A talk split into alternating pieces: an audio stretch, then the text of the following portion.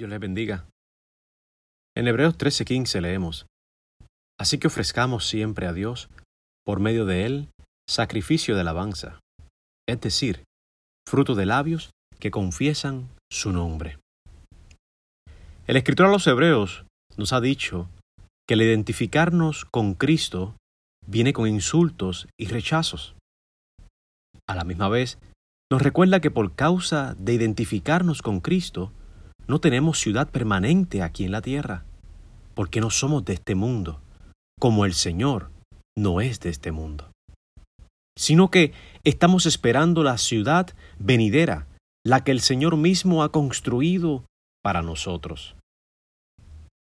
Mientras se cumplen sus preciosas promesas, tenemos un mandato. Por medio de Jesucristo, ofrecer alabanzas a Dios hasta que lleguemos al lugar de nuestro reposo. Así que nuestro caminar en este mundo lo haremos glorificando a Dios, lo haremos exaltando su nombre en todo. Así como Israel estuvo un tiempo en el desierto ofreciendo sacrificios a Dios sin cesar, así nosotros debemos ofrecer sacrificios de adoración todo el tiempo por medio de nuestros labios ya sea en canción o en proclamaciones.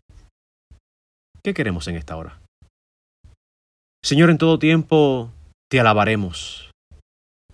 En nuestros tiempos privados, como en nuestros tiempos corporativos, en tiempos de paz, como en tiempos de angustias.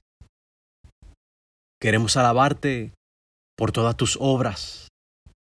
Queremos adorarte porque tú eres nuestro Dios y eres digno de toda exaltación. Por medio de Cristo Jesús,